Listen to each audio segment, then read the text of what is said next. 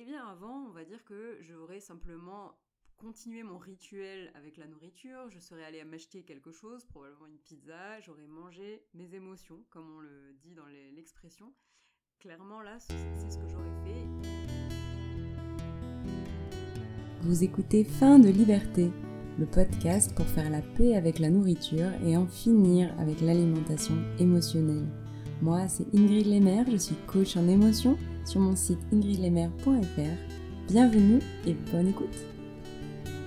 Bienvenue à vous dans ce nouvel épisode de fin de liberté et tout le meilleur pour 2022, une nouvelle année. J'espère que la fin d'année 2021 s'est bien passée et à ce sujet, je voulais me faire un petit bilan de cette année 2021, notamment du point de vue du food fighting pour moi, mais également sur d'autres sujets dont je parle un peu moins dans le podcast, comme la gestion des émotions négatives ou encore eh bien, le lien avec le corps. Donc on va parler de ça aujourd'hui, faire un bilan de 2021.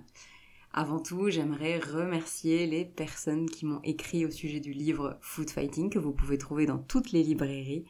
Euh, qui m'ont notamment dit que eh bien, le livre mettait le doigt sur des révélations qu'ils avaient déjà eues de manière un peu inconsciente et expliquait un petit peu plus les liens entre les émotions et la nourriture.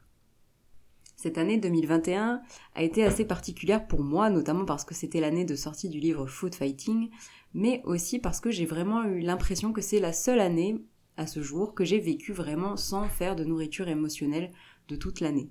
Et à ce sujet, je trouvais intéressant de faire un petit bilan.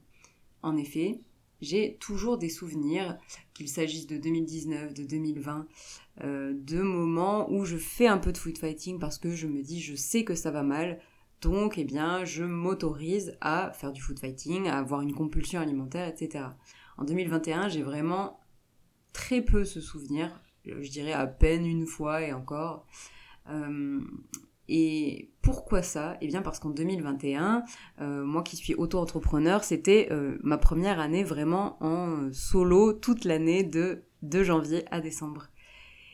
Et donc, d'autres préoccupations ont effacé la nourriture et la nourriture est vraiment devenue quelque chose de tout à fait secondaire, pour ne pas dire banal en fait, comme le sommeil. J'en parlais encore récemment avec un ami qui me on parlait du plaisir à manger, etc.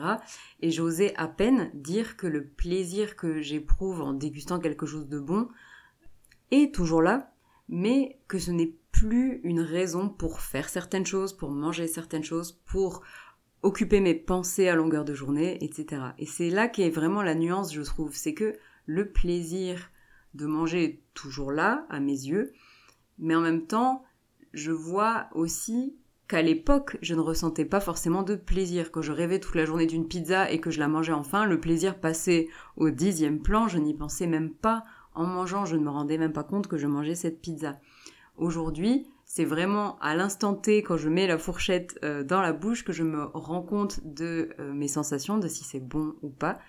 Euh, bien sûr, parfois j'ai la tête ailleurs et je ne m'en rends pas compte, ça arrive encore aujourd'hui. En revanche, ce plaisir-là, qui est certes très agréable à éprouver sur le moment, n'est plus une raison pour eh bien, euh, menacer entre guillemets euh, ma santé mentale et occuper toutes les secondes de mes journées. Et c'est là que je trouve, euh, et ma révélation un peu de 2021, c'est que cette démarche contre le food fighting ne veut pas dire arrêter le plaisir, c'est le découvrir, s'y reconnecter, le vrai plaisir, et sur le moment, alors effectivement, on peut aussi s'imaginer euh, qu'on va faire un bon repas, l'anticiper, etc. Mais je dirais que ça, c'est quelque chose à réserver aux personnes qui ne font pas de food fighting. Pour l'instant, quand le food fighting occupe toutes vos pensées, quand la nourriture euh, vous préoccupe et vous cause des tas de réflexions et vous prend beaucoup de temps, je dirais de se concentrer sur la démarche notamment que je décris dans la saison 1 du podcast et pas forcément voilà, avoir cette démarche de se dire que quand on va au restaurant le soir, on va y penser l'après-midi et être content d'y aller, etc. Je me réjouis même davantage, personnellement, euh, du fait que ce restaurant sera avec un ami euh, de ce que je vais manger, en fait. Euh, ça m'a aussi évoqué des conversations notamment avec mes collègues dans mon ancien travail où nous étions plusieurs collègues et notamment plusieurs collègues venus de pays étrangers. Et il nous disait euh, des choses tout à fait drôles sur les Français, sur leurs observations, et notamment sur le fait que les Français sont capables, pendant qu'ils mangent, de parler d'un autre mets ou d'un autre plat ou d'un autre aliment que celui qu'ils sont en train de manger, parce que ce truc-là est bon, etc. Et c'est vrai que je m'en rends compte aussi, c'est peut-être un peu euh, notre côté français, notre l'importance que nous attachons à la nourriture dans notre société, française ou peut-être francophone. Ce n'est pas forcément une bonne chose. Et j'ai eu beaucoup d'incompréhension avec les personnes de mon entourage en expliquant un peu la démarche de food fighting. Fin de cette petite parenthèse. Ce que j'ai fait également en 2021, eh bien, ça a été de travailler du 1er janvier au 31 décembre euh, sur mon entreprise personnelle. En 2019 et 2020, j'étais encore salariée une partie euh, de l'année. Et euh, qu'est-ce qui a accompagné ce processus-là? Eh bien, ça a été de vivre vraiment les émotions sans les cacher avec la nourriture. Et j'en parle un petit peu dans le livre Food Fighting. C'est clairement pour moi une des étapes les plus difficiles. Autant accepter mon corps, j'ai l'impression que c'est un travail très inconscient. Euh, qui se fait comme ça petit à petit sur le long terme, autant les émotions, se prendre de pleine face une déception, de la tristesse, du découragement, un échec, etc. Eh bien avant, on va dire que j'aurais simplement continué mon rituel avec la nourriture, je serais allée m'acheter quelque chose, probablement une pizza, j'aurais mangé mes émotions, comme on le dit dans l'expression.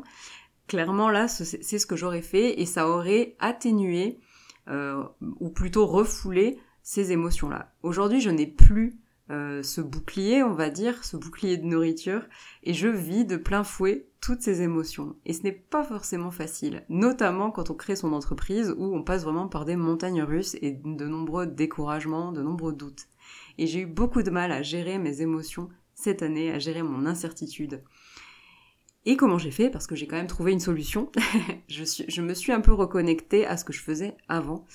Ces dernières années, pour eh bien euh, garder on va dire le cap et euh, ne pas me laisser submerger par mes émotions et ça a été de, de me recréer des rituels un peu comme celui que j'avais avec la nourriture mais autres d'autres rituels notamment celui de prendre soin de moi dès le matin en méditant que j'ai que j'ai eu du mal à, à observer pendant le, les débuts de mon entreprise également celui de faire régulièrement du sport, également celui de prendre un peu des bonnes habitudes en montant les escaliers, etc. Et là, vraiment, je ne parle pas de perte de poids. Je parle des rituels dont j'avais vraiment besoin pour me dire au quotidien que je prenais soin de moi euh, et que euh, et entretenir un petit peu euh, mon état d'esprit positif, même si voilà j'ai traversé des périodes un peu plus compliquées que d'autres du point de vue entrepreneuriat, émotion, etc. Au niveau également bah, de mon corps, de du poids, du sport, etc. Je me rends vraiment compte du bonheur que j'ai à faire du sport parce que j'aime faire du sport, à faire du sport parce que j'aime me voir progresser et pas comme j'ai pu le faire par le passé pour perdre du poids en fait, en version un peu contrainte, tu dois perdre du poids, donc tu dois faire du sport, donc tu dois faire ça. Cette année, j'ai vraiment redécouvert un peu le plaisir de faire du sport parce que c'est quelque chose que j'aime beaucoup, euh, qu'il s'agisse de courir, de nager ou de faire un peu de fitness. C'est vraiment euh, un loisir que j'avais et que j'aimais euh, que j'ai beaucoup aimé à certaines périodes de ma vie et qui à d'autres périodes de ma vie m'a paru vraiment une contrainte.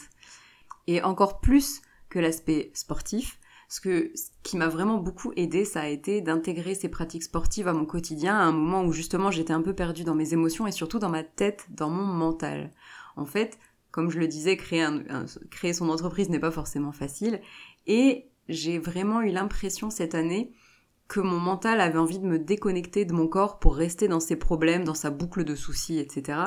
Et que mon corps était mon rempart en fait pour m'ancrer dans la réalité, pour me reconnecter à mon quotidien. Et j'ai une amie qui s'appelle Gaëlle, qui est coach de vie, dont les mots m'ont marqué parce qu'elle a vraiment dit euh, une fois à propos des séances de yoga que ça lui permettait eh de voir qu'on n'était pas qu'une tête.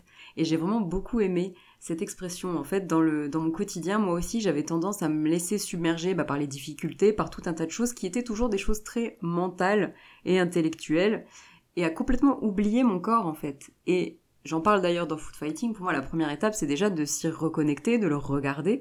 Mais même en, en l'ayant beaucoup plus accepté, on va dire, que dans les années précédentes, eh bien, j'avais souvent tendance à l'oublier, à le négliger. Et le sport, pour moi, ça a vraiment été un pas vers ce corps, un pas pour me rendre compte aussi que mon corps, c'était moi, qu'il faisait partie de moi et que je devais en prendre soin.